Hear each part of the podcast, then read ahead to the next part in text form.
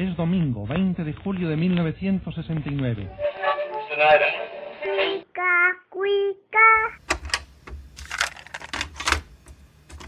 Tu amigo que con orgullo estrecha tu mano, Porfirio Díaz. Date un tiempo para Cinematempo. Cinematempo. Es tiempo de cine. Industria, historia, streaming. Con Enrique Figueroa Anaya. Síguelo en arroba enriquefa86. Historia. Si hay algo importante para un reportero, es integridad, es credibilidad. Mike Wallace. La frágil balanza que equilibra la relación entre los medios y quienes ostentan tanto el poder político como el económico son nuestro tema de hoy en Cinema Tempo Historia. Para ello, contaremos con un colaborador y entrevistado de lujo. Se trata de Juan Omar Fierro, periodista y reportero, quien nos compartirá su experiencia a partir de dos materiales cinematográficos que forman parte de la programación de Ambulante en Casa, que pueden seguir disfrutando en www.ambulante.org hasta el próximo jueves 28 de mayo del 2020. Primero platicaremos sobre el documental Mike Wallace está aquí, de Avi Belkin, trabajo que nos presenta la vida del periodista y presentador de televisión que se hizo célebre en el programa estadounidense 60 Minutes, 60 minutos. Después, en un documental que le resulta vivencial a nuestro invitado, ya que fue parte del equipo de trabajo de Carmen Aristegui, tocará platicar sobre el largometraje Silencio Radio de Juliana Fanjul. El documental retrata la censura ejercida por el gobierno de Enrique Peña Nieto sobre la prestigiosa periodista y su equipo. Bienvenidos a Cinema Tempo Historia. Muy buenos días, tardes o noches. Mi nombre es Enrique Figueroa Anaya. Les doy la más cordial bienvenida a esto que es Cinematempo Historia. Ya saben, todos los lunes nos publicamos y ya saben, tenemos una larga lista que se va ampliando poco a poco de episodios dedicados a cine e historia. Eh, como escucharon en nuestra intro, el programa de hoy se va a poner bastante, bastante bueno y no es presunción, la verdad es que todos lo están haciendo así. Así que, como siempre, le doy la bienvenida a mi querida Diana Pastén. Diana, ¿cómo estás? Hola Enrique, buenas noches Alejandro, Rosario, Juan Omar, muy buenas noches. Los saludo aquí con todavía en la cuarentena que parece nunca terminar, ¿verdad? Pero con el mejor de los ánimos y muy contenta de compartir con ustedes una noche más. Ya saben, váyanse por un café o por un té de tila porque hoy va a estar bueno. Va a estar bueno. Eh, por ahí decía el subsecretario de Salud, el doctor Gatel, que pues, no habrá un regreso a la normalidad. Yo preguntaba en Twitter, y qué significa la normalidad. Por ahí podríamos empezar. Eh, Rosario Ochoa, ¿cómo estás? Bienvenida. Hola, muy bien, muchísimas gracias. Un gusto estar con ustedes. Y Juan Omar, de verdad, muchísimas gracias. Apreciamos el tiempo que nos das. Sin conocernos, nos conocemos vía a la distancia, pero pues aquí estamos. Y un saludo a todos los que nos escuchan este, y les agradecemos sus comentarios. Alejandro Gracida, ¿cómo estás? Bienvenido. Hola, pues mira que cuesta trabajo decir que uno está contento en estos tiempos tan canallas, pero pues ni modo, debo decir que la verdad me entusiasma mucho tener un invitado como Juan Omar. Así que, pues a ver, veamos qué pasa. Veamos qué pasa. Juan Omar Fierro, ya te presentamos en la introducción, periodista, reportero. Nos da mucho gusto contar contigo en este Cinema Tempo, de verdad es un honor que nos estés acompañando y la gente no lo sabe, o sí, porque lo hemos estado descubriendo en las últimas ediciones. Lo grabamos en la noche, así que con más, con más cariño, muchas gracias. Eh, pues muchas gracias a ustedes por la invitación y bueno, este, listo para platicar de todo lo que viene. Los medios y el poder, el poder y los medios es un poco el título que le pusimos a esta, a esta edición de nuestro podcast. Y es que vamos a hablar de dos documentales, eh, como ya escucharon también en la introducción, en estos días continúa realizándose la gira de documentales ambulante.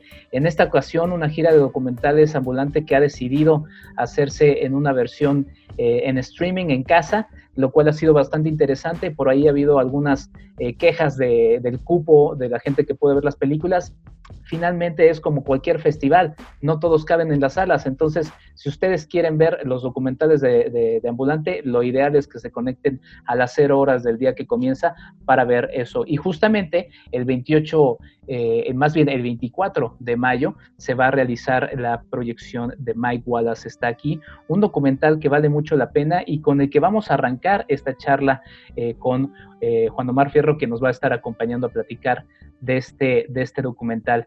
Eh, pero antes de ello, me gustaría, mi estimado Ale, tú tenías eh, ganas de, plantearnos algo que va a tener mucha resonancia a lo largo de nuestra charla de, en este podcast. Así es, Enrique. Pues mira, aprovechando que en este podcast recurrimos al cine para hablar de historia y que a su vez echamos mano de la historia para poder entender un poquito más de nuestro presente, creo que bien vale la pena hablar brevemente de cómo se configuró un sistema de medios en este país, porque con ello podemos entender pues la manera en que una clase político-empresarial, sin grandes variaciones en el tiempo, detentó las concesiones de los medios masivos y fungió siempre pues como una concesionaria de la voz oficial, una voz que supieron hacer propia sin mayor resistencia ¿Y a qué me estoy refiriendo cuando hablo de un sistema de medios? Pues a un conjunto de industrias mediáticas muy relacionadas entre sí y que fueron la fuente predominante para que los ciudadanos pudiéramos interpretar los acontecimientos noticiosos y los fenómenos sociales en general.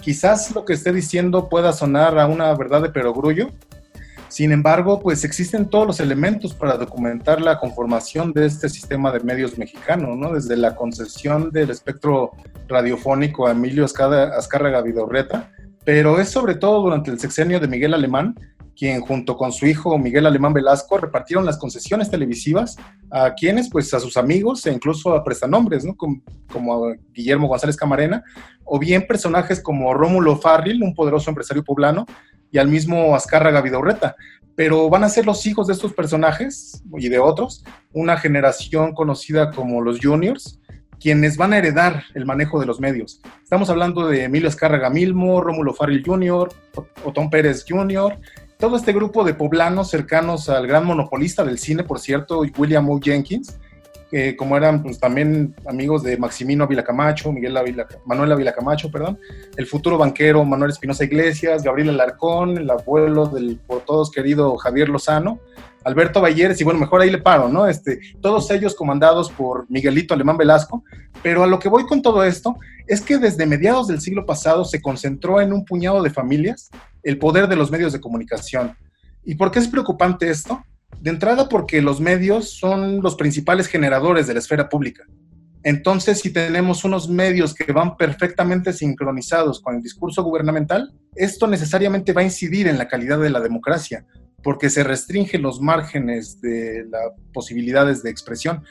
Entonces, esta concentración en medios en las manos de una élite aliada al gobierno pues permitió privilegiar ese tono nacionalista, leccionador que pregonaba pues más bien normas y valores ideales para el sostenimiento del régimen priista y que permitió también una invasión de la cultura norteamericana porque muchos de esos programas de lo que sería conocido como el telesistema mexicano provenían de la NBC y la CBS, que es en donde elaboró este personaje Mike Wallace, del cual estaremos hablando a continuación, pero termino rápidamente. Entonces, me parece que podemos ser una mención de esto como un oligopolio mediático que dominó el país desde entonces, pero que ahora viene el asunto aquí es ver qué tan añejo es esto que estamos contando, porque si bien es cierto que el oligopolio mediático ha perdido legitimidad y penetración en los públicos, también es cierto que el alcance de sus mensajes sigue teniendo un peso importante en la discusión de, de los asuntos públicos y podemos verlo muy claramente con el reciente llamado a no hacer caso a las autoridades sanitarias, por poner un ejemplo. Y dos datos rapidísimos. Todavía para el 2018 se calculaba que 60 millones de mexicanos siguen teniendo como principal recurso informativo a la televisión. Y si eso sumamos que solo 11 familias detentan la mayoría de los medios que producen las noticias consumidas por los mexicanos, como lo ha documentado la revista Proceso, la situación se torna pues todavía más preocupante, ya que al final de cuentas como ya se mencionó, la calidad y la pluralidad de los medios de comunicación, si es restringida, lastima la calidad de la opinión pública y en consecuencia va a lastimar la calidad de nuestra democracia. Una reflexión que nos da para otros, otros episodios en donde podamos ahondar eh, más, más allá del, del siglo XX de dónde provienen esas, esas relaciones, pero que nos sirve justamente muy bien para entrarle a este, a este documental que les digo, les reitero, se va a presentar el 24 de mayo en ambulante.org, ahí ustedes buscan ambulante en casa y las recomendaciones que se conecten desde las 0 horas de ese día. Pues bueno, el documental se llama Mike Wallace eh, is Here, ese es su nombre original, es un documental de los Estados Unidos, ya de 2018 y la traducción es Mike Wallace está aquí y nos presenta justamente a este personaje que ya mencionó Ale, eh, Mike Wallace, un, personaje que nos da también para ir analizando cómo se ha ido transformando en los últimos años estas relaciones de poder, porque pues no solamente es el poder eh, con, el Estado, sino también naturalmente el poder eh, con, con, el dinero, ¿no? Con, con, los negocios, con las empresas. Y nos presenta este, a este personaje que desde un inicio el documental está realizado totalmente con material de archivo, eh, todo el trabajo que realizó Mike Wallace a lo largo de, tantísimos años permite justamente poder ir armando este, este documental de, esta manera, entrevistas no solamente que él realizó, sino también entrevistas que le realizaron a él, y entonces lo que hace el realizador que es Adi Belkin, un realizador que tiene apenas este segundo eh, largometraje documental, eh, después de tener una una, interesante carrera también como, como, como cortometrajista, es presentarnos este personaje complejo. Me gusta la mirada de, de, de Abby Belkin porque nos está presentando las dos, desde el inicio, las dos eh, visiones que se pueden tener de este personaje, porque está entrevistando a un tipo eh, eh conocido como O'Reilly por tener este programa en, en Fox News eh, tan célebre en tiempos de, de, la administración Trump allá en los Estados Unidos de América, por tener su programa O'Reilly Factor.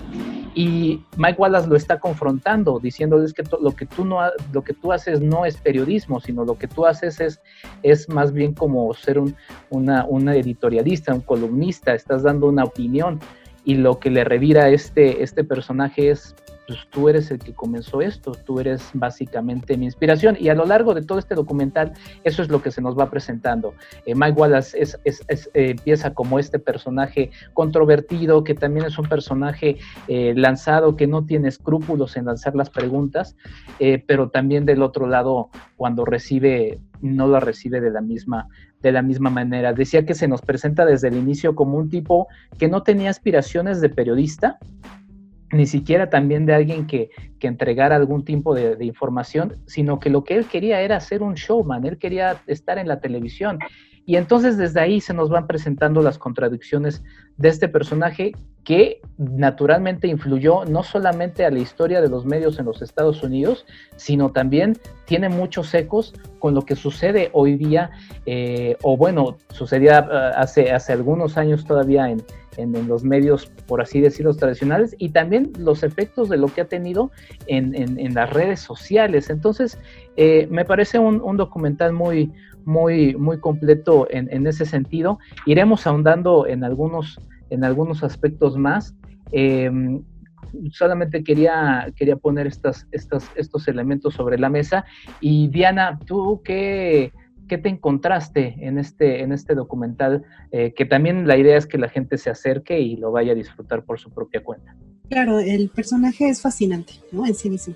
Es un personaje disruptivo desde un punto de vista de él mismo dice que la estaba eh, el hacer la entrevista a un personaje era simplemente platicar con él, ¿no? Que nadie se, hacía, se atrevía a hacerle preguntas incómodas, ¿no? ¿no? ¿no? se atrevían a incomodar al invitado. Entonces, ese, esa personalidad, bueno, a mí me parece siempre interesante saber cuál es la historia detrás de una personalidad de esa naturaleza. Y pues también recorre un poco por la infancia de Mike Wallace en, en el primer momento del documental, ¿no? Con una madre autoritaria, con una vida ruda, ¿no? Que lo fue formando.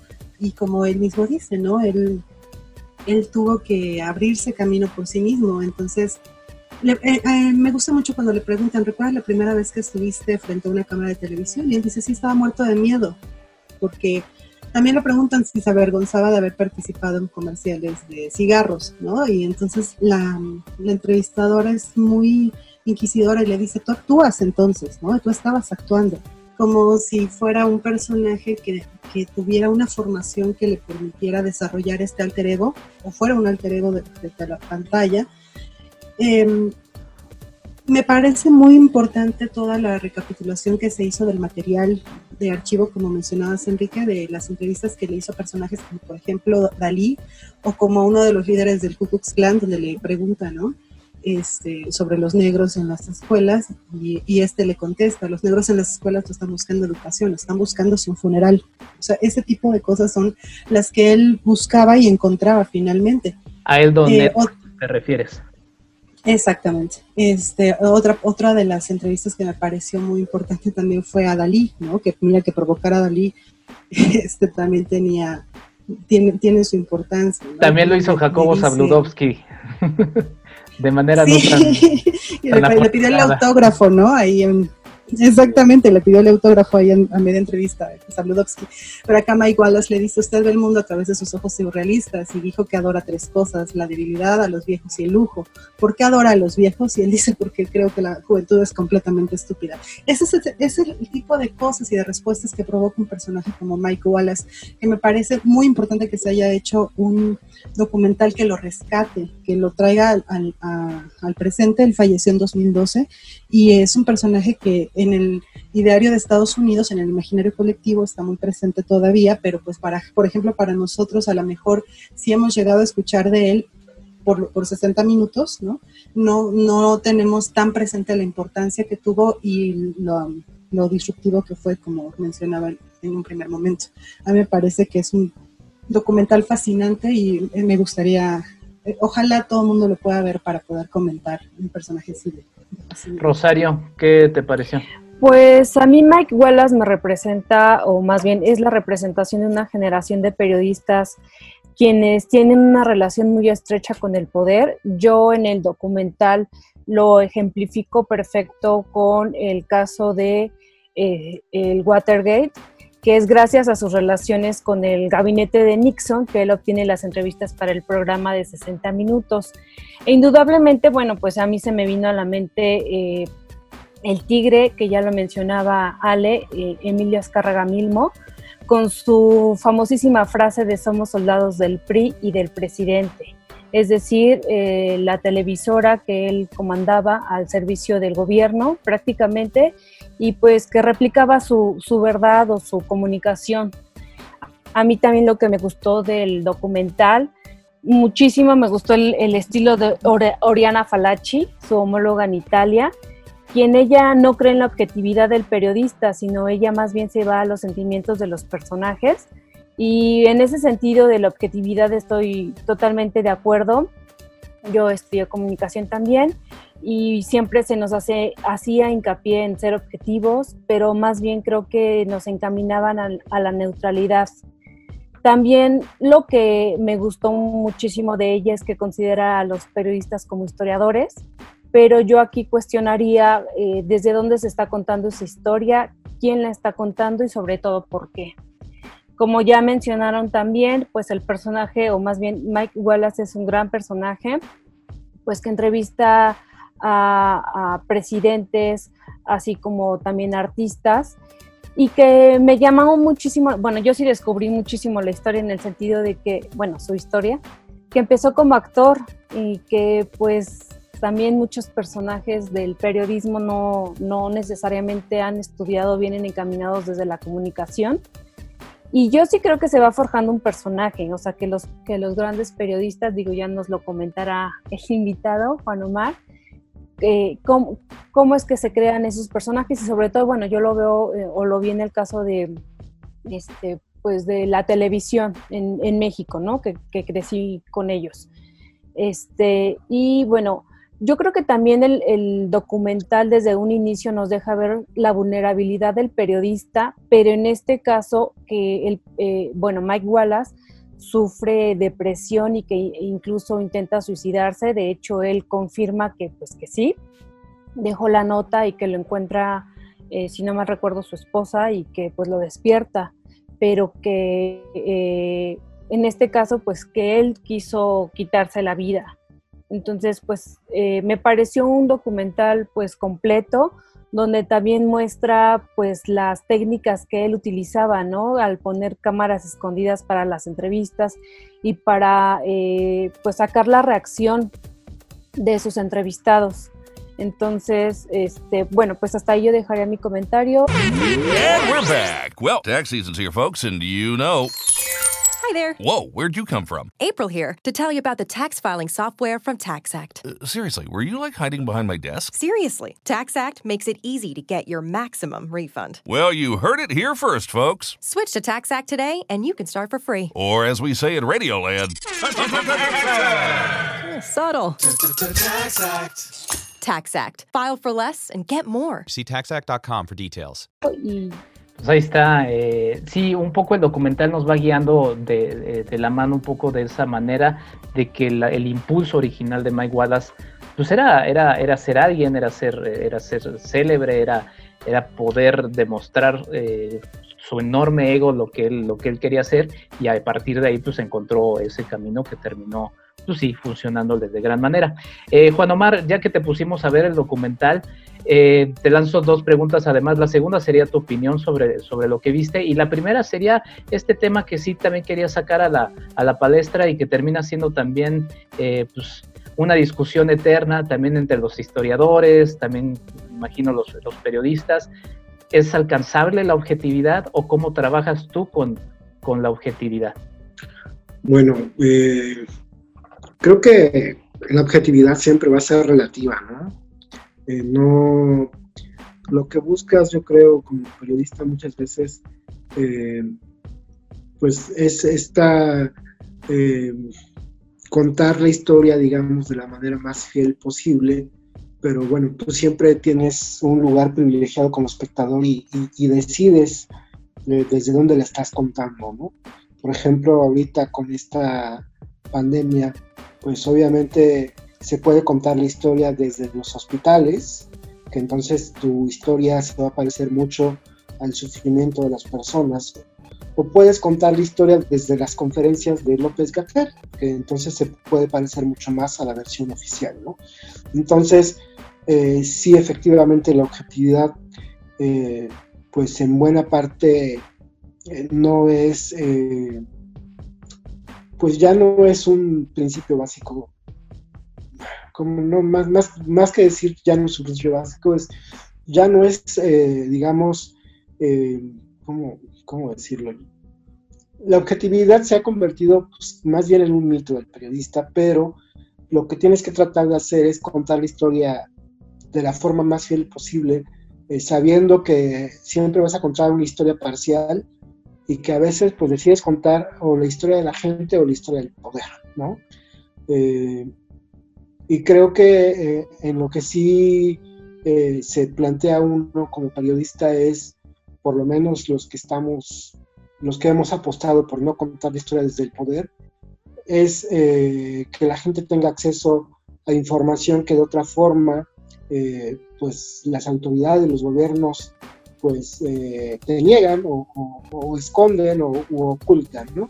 Entonces, pues desde ahí ya no eres objetivo porque no estás contando la historia que, eh, digamos, eh, de una forma imparcial, porque tu, tu, tu, foro, tu imparcialidad en realidad es decir, bueno, este gobierno está equivocando en estas cosas, que puede ser un acto de corrupción, y pues lo ves desde afuera y decides contar eso y no contar, digamos, una historia eh, oficial o no contar eh, solamente la versión de las autoridades. Pues y sobre el documental, perdón, sobre el documental sí diría muy rápidamente que yo no conocía tanto al personaje, a Mike Wallace, sí me parece que eh, el género de la entrevista en televisión sí fue en realidad pues parte de su creación y que sí ha influido muchísimo en los conductores de televisión. Eh, también el asunto de las cámaras escondidas que ya mencionabas, eh, Rosario, pues eh, influyó en, una forma de, hacer televisión y, bueno, me parece que es un documental que todos los estudiantes de periodismo o comunicadores pues deberíamos de ver un poco para analizar un poco nuestro propio papel dentro de los medios de comunicación y para revisar cómo nos comportamos cada uno de nosotros frente al poder y que justamente eh, creo que una de las virtudes de Mike Wallace es no arredrarse frente a las personas que está, entre, que está entrevistando, aun cuando puedas tener a un intelectual o a un eh, pintor como Dalí o cuando tengas enfrente al presidente de Rusia, Vladimir Putin, que pues tiene una personalidad bastante fuerte. Entonces, me parece que sí, uno como periodista lo que debe buscar frente a ciertos personajes es no arrastrarse. Claro que eso pues realmente lo logra muy pocos porque habrá, siempre habrá algún personaje que te saque de balance y bueno, eso es normalmente te llega a pasar en tu carrera algunas veces y, te das cuenta que te faltó, digamos, preparación para alguna entrevista, ¿no? Y me parece que Mayuales tenía toda la astucia para, pues, para no quedar justamente como el poco preparado frente a cualquiera de sus entrevistados. La entrevista como un género periodístico, uno, por cierto, de, de, los favoritos. Eh, Ale, ¿algo que quieras agregar sobre el documental de Mike Wallace está aquí? Brevemente, me gustaría poner el acento en el poder de los documentales hechos exclusivamente con imágenes de archivo y lo innecesario que se ha vuelto la voz en off desde hace algún tiempo en el cine documental. No más bien se trata de ceder la voz al actor social que se está representando. Obviamente el punto de vista de los realizadores se va a hacer a partir de la selección de imagen y la edición, pero respecto a la personalidad de Mike Wallace, creo que puede ser un ejemplo perfecto para ilustrar esto que decía Habermas, ¿no? Este, de cómo los medios en el siglo XX pasan de ser un anhelo por discutir de manera absolutamente racional y, colectiva este, para, para, poder, para, pasan de eso a convertirse en un espacio donde la información se ofrece más bien como una especie de espectáculo y de mercancía, ¿no? Y el ciudadano se convierte en un espectador, en un consumidor de anuncios y de provocaciones, en donde quizás no está tanto ahí de en juego lo que sería plasmar realmente intereses este, colectivos, sino más bien la conformación de un show fabuloso, ¿no? En, medio de la televisión y un, documental sumamente recomendable. Pues ahí está, Ale. Eh, sí, nos hace también inclusive pensar en el nacimiento de estas grandes cadenas de, de televisión dedicadas a las noticias y cómo también explotaron, por ejemplo, la, guerra en Irak, ¿no? Eh, por ahí de los inicios de los años 90 y demás, la, guerra como un espectáculo, eh, pues también como un show más televisivo. El tema da para mucho más, vámonos a un corte y regresamos a platicar también, como ya habían escuchado en la introducción, a propósito de este documental Silencio Radio que también se presentó en Ambulante, prontamente cuando podamos regresar a las salas, se estrenará de manera comercial y bueno, eh, ya les platicaremos un poquito más de esto. Vamos a este corte, ya regresamos a esto que es Cinema Tempo Historia. Visítanos en cinematempo.com.mx o síguenos en arroba cinematempo. Alphaville Cinema es una empresa distribuidora independiente fundada en 2004 desde el principio su misión fue traer a México películas de nacionalidades muy diferentes a las que inundan las carteleras comerciales y también dar cabida al cine mexicano de vanguardia y así ampliar el abanico de perspectivas que nos permita analizar nuestra realidad con nuevos ojos. Con tu aportación logras que el cine independiente de todo el mundo se pueda ver en las salas de cine de México. Entra a donadora.org y busca Alphaville necesita de tu apoyo, Alphaville con FH, y aporta desde 120 pesos y como recompensa podrás ver películas en la plataforma de Cinema Alphaville. El cine se ve mejor en el cine. Alphaville Cinema requiere de tu apoyo hoy. Hola amigos de Cinema Tempo, soy Roxana Alejo, directora operativa de Ambulante.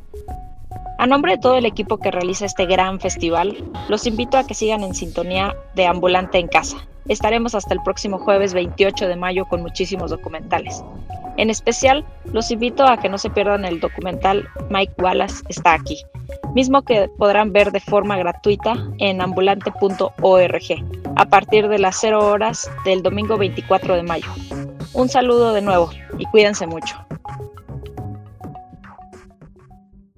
Y después de este corte, en donde ya también escucharon una invitación personal para que vayan a seguir disfrutando de Ambulante en casa, pues vamos a, seguir. Ahora sí, nuestro entrevistado es, eh, pasa de, de, ser nuestro, nuestro compañero eh, colaborador, que es un lujo, hay que decirlo, a nuestro entrevistado Juan Omar Fierro, para platicar a partir de, mm, se presentó un documental que ya les platicaba, se llama Silencio Radio, lo dirigió Juliana eh, Fanjul. Les invito, eh, lo pondremos en las redes sociales de Cinematempo, a que escuchen los dos episodios que le dediqué al tema en Cinemanet. Pero a partir de lo que vimos en el documental de Mike Wallace y de este retrato Em, que yo lo, recordaba eh, o lo mencionaba en, los dos episodios que ya les había hablado, como un duro recordatorio de los horrores que se vivieron en el sexenio pasado y que pareciera, pareciera que de, repente se nos olvidan. Em, pues es un duro recordatorio de que ya también a la distancia, pues termina siendo todavía más, más terrorífico. Pero eh, me gustaría, eh, Rosario, tú que fuiste muy entusiasta, que también nos ayudaste a conseguir a nuestro gran invitado del día de hoy, Juan Omar Fierro, que nos platiques un poquito de qué va Silencio Radio de Juliana Fanjul. Sí, Silencio Radio, como bien mencionaste, es un documental que dirigió Juliana Fanjul y que se enfoca principalmente en el golpe de censura que sufrió la periodista Carmen Aristegui y su equipo en marzo de 2015. Este documental eh, pues está prácticamente también narrado en voz en off y tiene algunas entrevistas, eh, hace un seguimiento al, equipo, a las investigaciones que hace Carmen y que, bueno, más bien que empieza a hacer Carmen y muestra un tanto de viva voz el, el acoso que han, pues sí, que han sufrido y que recuerdo perfecto ese momento en el que también Carmen eh, dice al aire que pues eh, han matado a un, a un periodista y en ese caso fue Javier Valdés. Y bueno, es un documental que se estrenó este año en el Festival Internacional de Cine y que también eh, se inauguró, o, o, mejor dicho, inauguró la gira, la gira de documentales de Ambulante que tuvo muchísima recepción y que de hecho lo tuvieron que ampliar porque Ambulante recordemos que está limitado a mil vistas diarias. Ahí está. Eh, Ale, ¿qué, ¿con qué quieres arrancar? Hay muchos temas que platicar con Juan Omar. Sí, pues a propósito de Silencio Radio, me parece que es un retrato que nos invita precisamente a recordar esa historia reciente, ¿no? Este cúmulo de acontecimientos que curiosamente parece que olvidamos, a pesar de que acaban de suceder, a pesar de que siguen estando muy presentes, y creo que es un testimonio de la profesión de alto riesgo que implica ser periodista ¿no? en nuestro país. Digo, este, están los casos, pues la persecución, el acoso constante, hasta el asesinato terrible ¿no? de Javier Valdés, y de decenas de periodistas más en este país.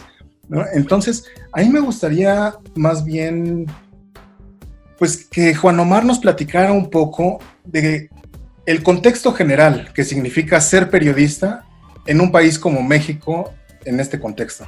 Bueno, eh, pues mira, yo, yo, yo, yo te diría que cuando decidí ser periodista tenía como muy claro que nuestro país no era eh, uno de los más, eh, digamos, más abiertos para la profesión.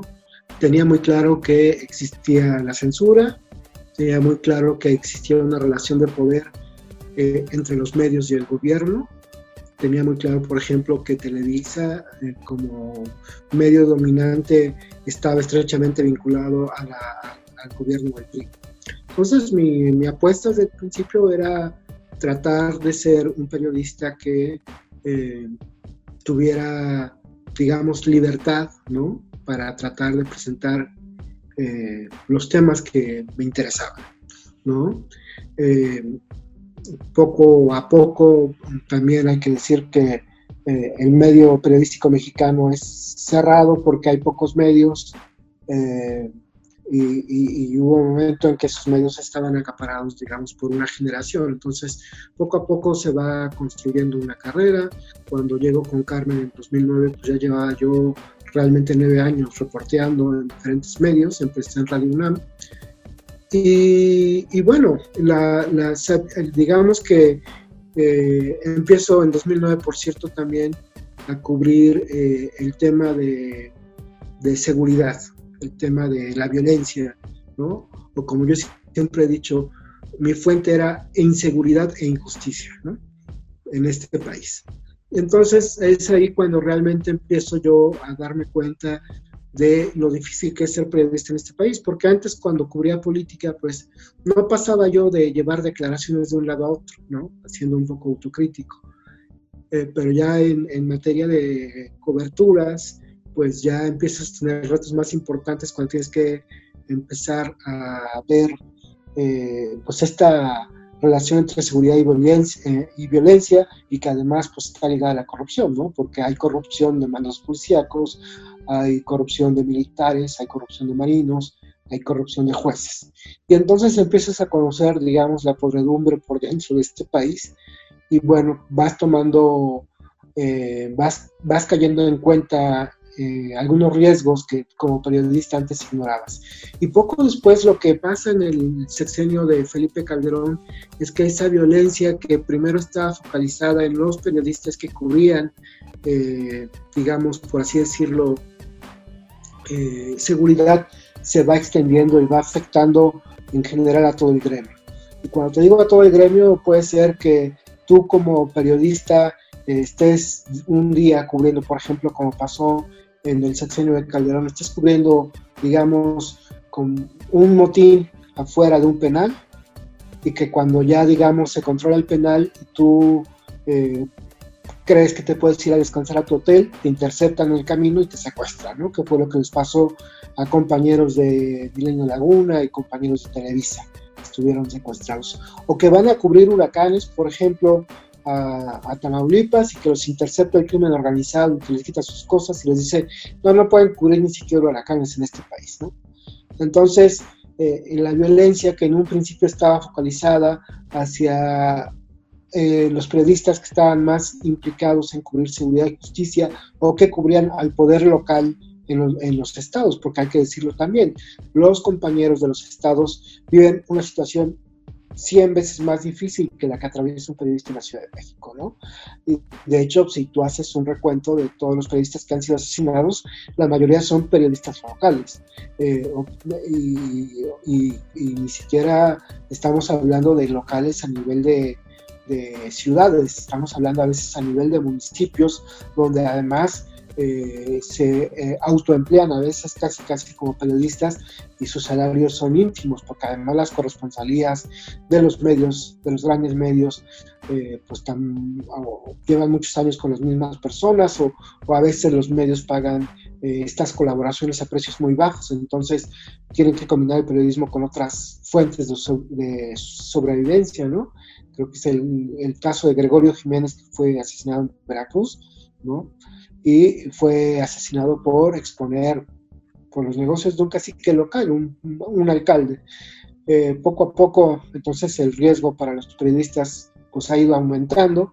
Eh, la censura siempre existió en este país y, digamos que en 2000, entre 2000 y 2006 hubo cierta libertad eh, para informar, eh, a pesar de que no se perdió de todo con la presidencia de Calderón, sí se redujo drásticamente porque este resultado tan eh, estrecho que aparentemente le daba la victoria a Calderón y que mucha gente ha cuestionado como un fraude electoral, pues hizo que los medios se alinearan con el nuevo gobierno, con el gobierno de Felipe Calderón, y, y las voces críticas empezaron a ser marginadas. Entonces, sí, efectivamente, eh, mucho de lo que se ganó, digamos, con la supuesta alternancia de Vicente Fox, se fue perdiendo eh, en los medios de comunicación y llegamos al sexenio de Peña, donde pues se quiso recuperar esa censura, esa compra de conciencias, como había sido siempre en los regímenes periodistas para los periodistas, aunque yo creo que el país ya había cambiado y no era tan fácil hacerlo, pues sí se orquestó toda una estrategia para hacerlo, una estrategia multimillonaria de compra de voluntades a través de anuncios en portales. O sea, yo, periodista, como pasaba con Joaquín López Dóriga, o como pasó con muchos otros periodistas, ponían su propio portal, ¿no? Eh, bueno, en el caso de Pablo Iriar, ¿no? tenía un portal que tenía 5.000 visitas mensuales y recibía contratos millonarios. O sea, 5.000 visitas mensuales es una nota la menos leída, por ejemplo, puede ser en Aristegui, en Proceso, o en El Universal, o en Reforma, ¿no? Es la de las menos leídas. Entonces, imagínate que tuvieras contratos millonarios por un portal que 5.000 personas veían al mes, pues hoy era obviamente no una relación de periodista y, gobierno, era una relación de contubernio, hay que decirlo así. At Walgreens, we know February is the season for L-O-V-E.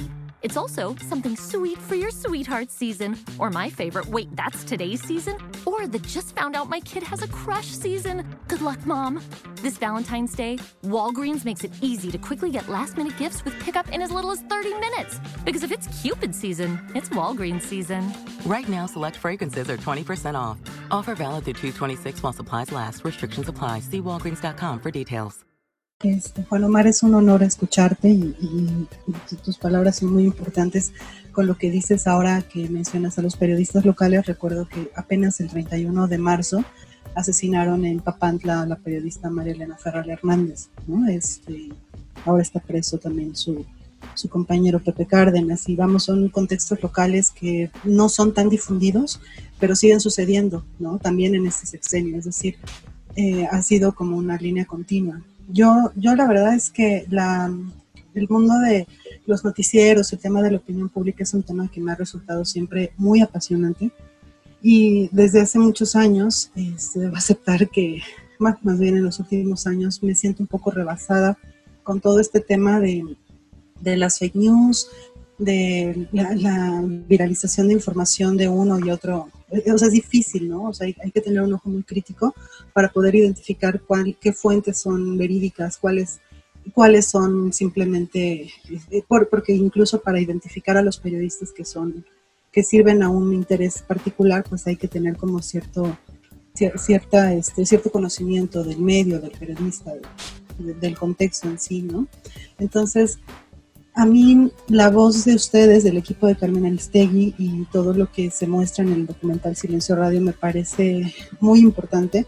Me parece que, que mostrar la voz, las voces de ustedes y también la parte humana, ¿no? El sentir miedo de toda esta persecución que se ha venido dando, este, pues me, me, parece, mm, híjole, es que ni siquiera encuentro una palabra que, pueda reflejar exactamente las emociones que me producen, porque debe ser terrible ejercer una profesión tan importante teniendo miedo, y no solamente por uno, sino también por las personas que nos rodean. Entonces, volviendo un poco a, a la cuestión de, de, las fake news y todo este bombardeo de información que tenemos todo el día constantemente, como decías, hace un momento, ¿no? Una cosa es escuchar a los doctores que están en los hospitales y otra cosa es escuchar las conferencias o las conferencias matutinas o desviar de pronto la atención. Desde, yo, bueno, yo tengo identificado que por lo menos en mi caso, desde el caso de Ayotzinapa, la, la sobreinformación sobre un tema que tiende a, a, mover la opinión pública hacia un lado, hacia otro, que desde la, la voz oficial tiende a llevarnos al famoso algo habrán hecho, ¿no? con, el caso de, de, Ayotzinapa sobre todo. Eh, es muy difícil poder llevar la voz de, por ejemplo, del equipo de forenses argentinos, etcétera. ¿Cómo ha sido para ti esta labor? Porque ustedes han representado durante mucho tiempo una voz verídica, una voz eh, certera a la que podemos recurrir muchos. ¿Cómo ha sido esto para ti? ¿Cómo ha sido también pelear con toda esta sobreinformación? Pues yo agradezco haber trabajado tanto tiempo con Carmen, si sumo son casi nueve años, casi diez, eh, porque siempre hubo ese compromiso por eh, la libertad de investigar, la libertad de publicar, ¿no?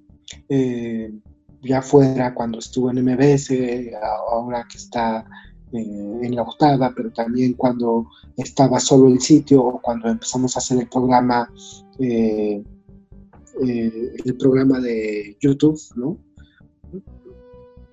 Lo que te puedo decir es que, por ejemplo, en el caso Ayotzinapa, desde un principio con Carmen planteamos escuchar la voz de los normalistas, ¿no? y no solo la versión oficial. creo que, por ejemplo, eh, sí fue importante para la construcción de la verdad histórica, eh, pues que no hubiera muchos cuestionamientos al principio sobre esa verdad. Y sin embargo empezaron a salir a través de el a través del equipo argentino eh, de forense, ¿no? a través de, por ejemplo, el Centro de Derechos Humanos Agustín Pro Juárez, que eh, representa a las familias, ¿no?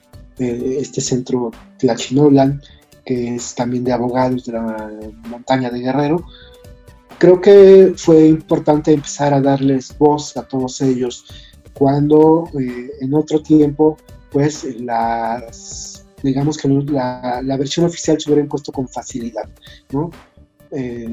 Me parece que también las autoridades cometieron errores muy graves, como por ejemplo eh, el, que fuera procurador Jesús Murillo Caram decir ya me cansé en la conferencia en la que estaba anunciando la verdad histórica y que eso pues marcó, ¿no? Marcó definitivamente, eh, digamos, eh, lo que pasaría después con, con, sus investigaciones, ¿no? Digamos, la soberbia, le costó muchísimo haber dicho eso y, se abrieron como otras posibilidades.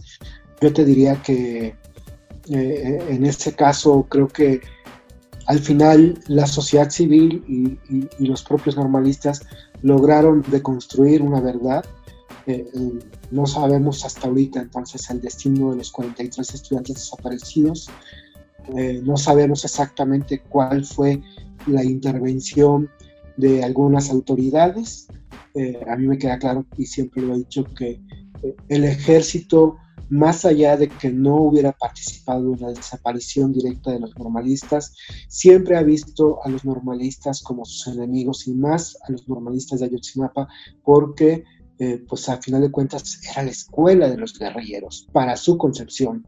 Entonces, por eso la primera actitud del ejército la noche de la desaparición es interrogar a los muchachos y hacerse un lado cuando los están secuestrando y llevándoselos a desaparición. Sí hay algo que investigar ahí, sí hay que sancionar cosas ahí, y sin embargo, eh, desde un principio las autoridades quisieron eh, ocultar, ¿no? Por lo menos las omisiones, por lo menos las omisiones del ejército, para tratar de lavar la imagen de los militares. Y a pesar de eso, por ejemplo, ahorita tenemos un acuerdo que mantiene al ejército en las calles. Pues muchísimas gracias Omar por toda, eh, bueno, lo que nos estás contando realmente, sinceramente yo lo aprecio muchísimo. Y a mí me gustaría preguntarte tantas cosas, bueno, si no tantas, algunas. Este, leí un poco de que sacaste tu libro de poesía. Me gustaría preguntarte, pues, ¿qué le puedes decir a las nuevas generaciones? Pero no quiero dejar pasar la ocasión y en este contexto que ya mencionaba eh, Diana y ya mencionabas tú, pues que el oficio del periodismo en México es muy peligroso. Y sinceramente el escuchar en, últimamente lo que está pasando en la agencia de noticias del Estado, que es Notimex, con su directora, este, la verdad es que me gustaría saber un poco más de lo que tú, cómo lo estás viviendo, qué piensas y que, eh, pues en un contexto donde pues también se están orquestando campañas, bueno, lo de los votos es una realidad, pero tú qué nos puedes comentar en, en, este sentido sobre Bueno, eh, sobre Notimex te diría que eh, Conozco parte del equipo que llegó con San Juana, que siempre fueron periodistas críticos y que eh, renunciaron o fueron despedidos por la propia San Juana porque efectivamente no hay un respeto a los derechos laborales en el Notimex actual por parte de la actual titular de la agencia. Eso no quiere decir que yo esté disculpando la corrupción que había anteriormente en la agencia.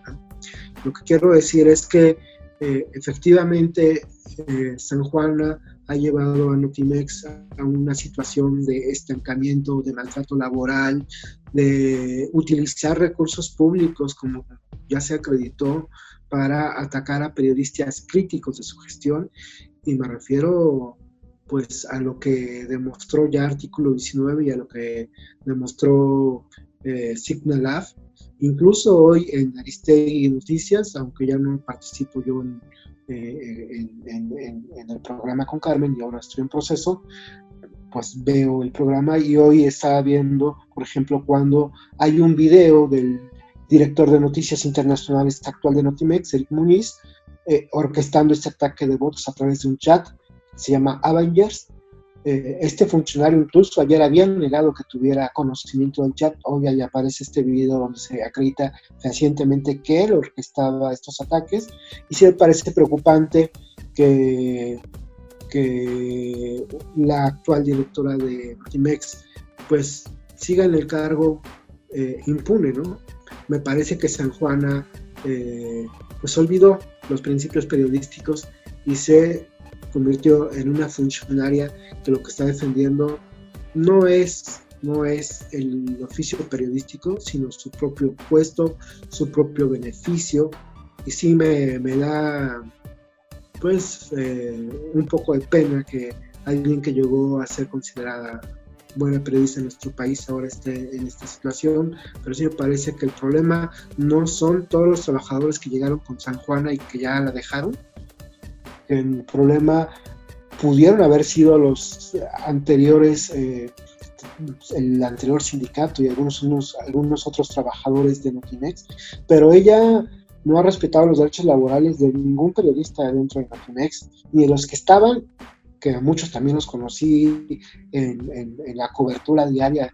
Te puedo decir que muchos de ellos pues, eran trabajadores normales de Notimex, o sea, reporteros, que cumplían órdenes de trabajo y que si en el sexenio de Peña a lo mejor no tenían notas críticas del gobierno de Peña, es porque ya sabían que en el, con el anterior director de, de Notimex, Alejandro Ramos, no se las iban a publicar, pero que San Juana barrió parejo sin respetar los derechos de todos estos trabajadores, eh, muchos que llevaban muchos años, eh, y me parece sí lamentable, la verdad.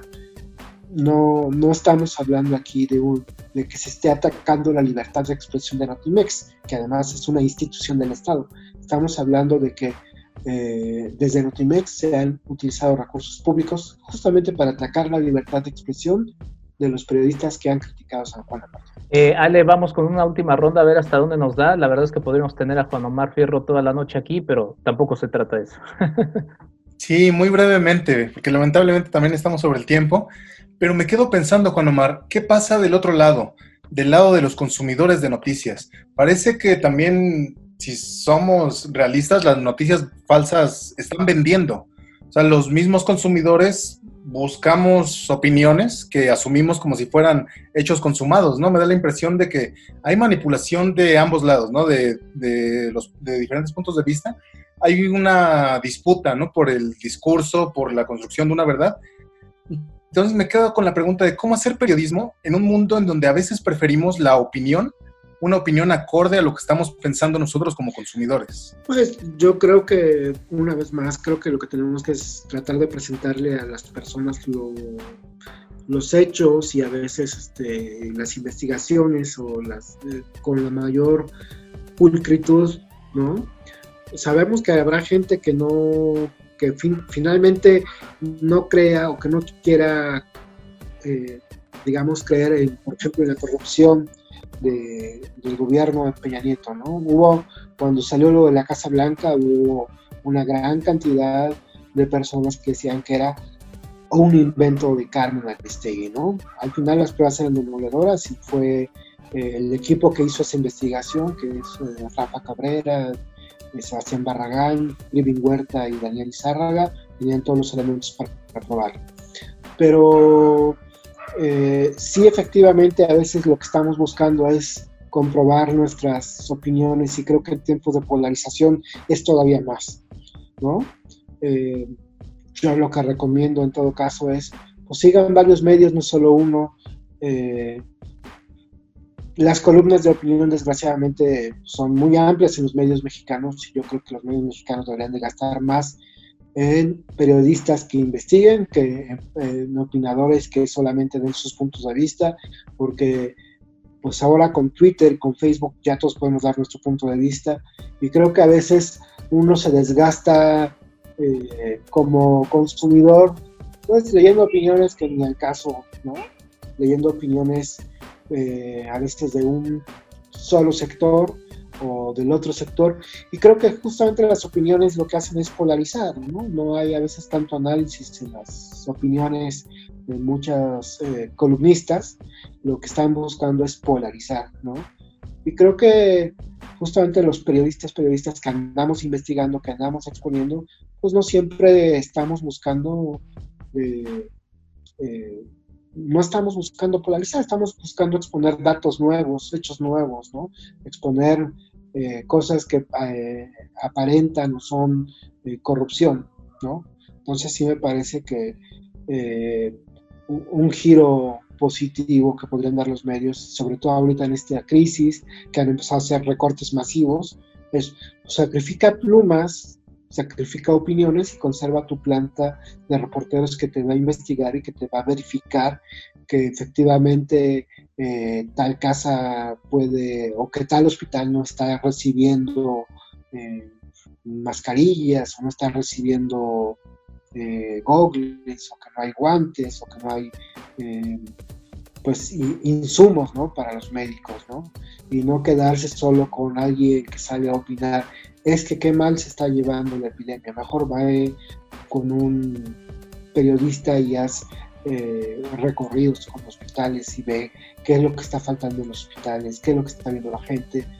Mm, me, parece preocupante que haya tanta gente que siga creyendo que el COVID es un invento de las autoridades. Eh, creo que sí eso denota pues, una falta de liderazgo de este gobierno porque la gente al final, mucha gente no le está creyendo, está creyendo que es una conspiración y, pues eso lo que hace es que la gente no se cuide y entonces que aumenten los contagios y que estemos en este momento al punto de la saturación. Yo cuando empezaba este problema decía, bueno, de cualquier manera, mm, eh, lo lleven bien o lo lleven mal en el gobierno va a ser una desgracia, porque va a haber miles de personas que pierden a sus familias, ¿no? En este momento estamos arriba de los 4.000 muertos. Pues tú no le puedes decir a una persona que ya perdió a su algún familiar o más de un familiar con esta epidemia que las cosas se hicieron bien, ¿no? No quiero decir que se hayan hecho mal, pero obviamente mucha gente va a decir, ¿cómo si se hicieron las cosas bien mi familiar murió?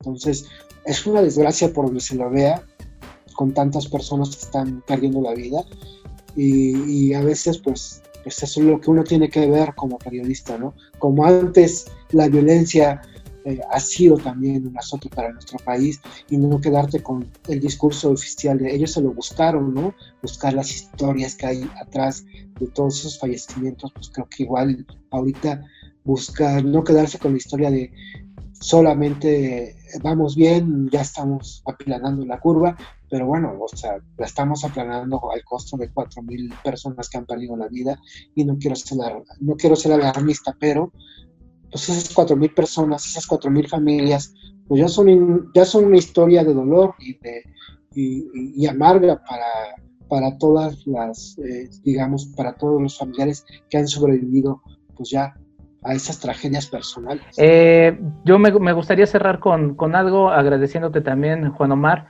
Eh, hay una frase que se menciona en el documental de Mike Wallace, eh, de Oriana Falachi, una, una, periodista que también merecería un programa aquí en, Cinema Tempo Historia, por cierto, tiene una miniserie y tiene una, una, biografía muy interesante que se llama La Corresponsal, pero ella menciona algo que es con lo que me gustaría cerrar, hablando de cine e historia, menciona, soy una historiadora un periodista escribe historia en el momento en el que la historia sucede. ¿Qué opinas de esta frase? Porque siempre está en no es una disputa, pero siempre el historiador también quiere acercarse un poco más a temas contemporáneos.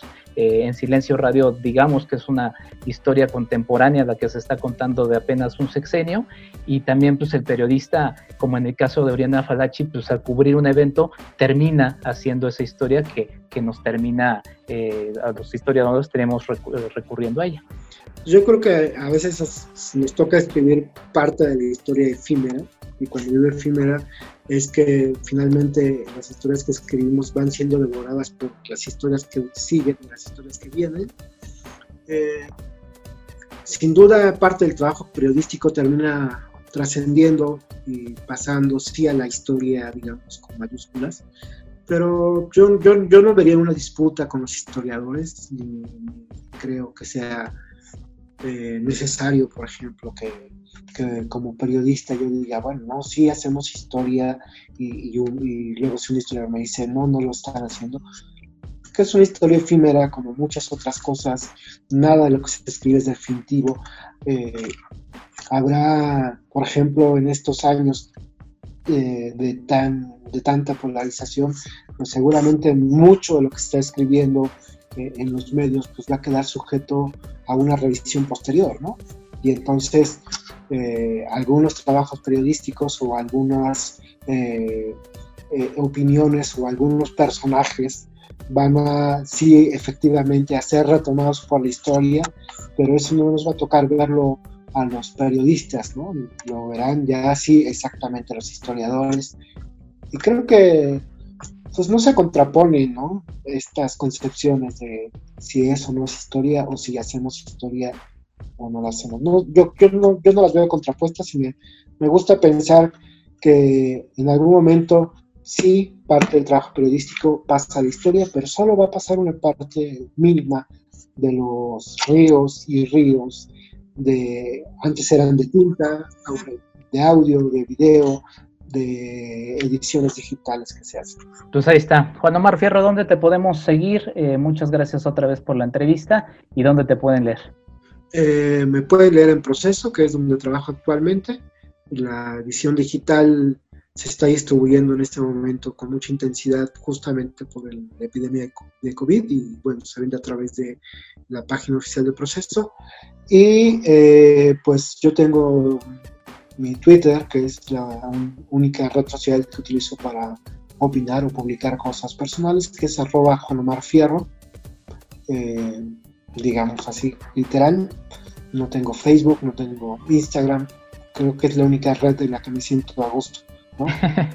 está muy bien, Juan Omar. Pues muchas gracias. Yo le reitero la invitación a que vean Mike Wallace está aquí este 24 de mayo a través de ambulante.org.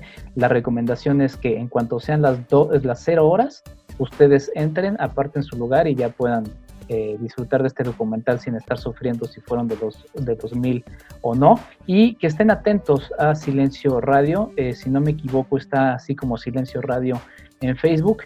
Eh, ya se presentó en FICUNAM, se presentó en Ambulante y cuando se pueda se va a, distribuir también de manera comercial. Ya veremos también de qué manera se distribuye, a ver si no pisa algunos callos por ahí, pero esperamos ver Silencio Radio, seguramente así será. Eh, Diana Pastel, muchas gracias. ¿Dónde te pueden seguir? Gracias, Enrique. Buenas noches. A mí me pueden encontrar en arroba árbol de lunas en Twitter y como Diana Pastel en Facebook. Buenas noches. Rosario Ochoa. Eh, muchísimas gracias a todos por escucharnos. Ojalá nos sigan también en las redes de Cinema Tempo. A mí me pueden encontrar en Twitter como ro-ochoas. Saludos, Omar. Y Alejandro Gracida. Muchas gracias. Qué bueno que existen personas como Juan Omar que están escribiendo también la historia del presente. A mí me pueden encontrar en Twitter como arroba agracida. Y Juan Omar, otra vez muchas gracias por esta entrevista y sí, como todos mis compañeros, muchas gracias por tu labor y cuídate, así como que se cuiden todos los demás que nos están escuchando. Vienen, vienen momentos eh, complicados, no hay que relajarnos. Eh, y pues nada, a seguir, a seguir cuidándonos. Nos escuchamos en un próximo Cinema Tempo Historia. Estén pendientes de nuestras redes, estamos trabajando ahí duro para que estén entretenidos también. Hasta la próxima. Date un tiempo para Cinema Tempo. Cinema Tempo. Es tiempo de cine. Industria historia, streaming. Esto fue Cinema Tempo con Enrique Figueroa Anaya. Síguelo en arroba enriquefa86. Historia. Visítanos en cinematempo.com.mx o síguenos en arroba cinematempo.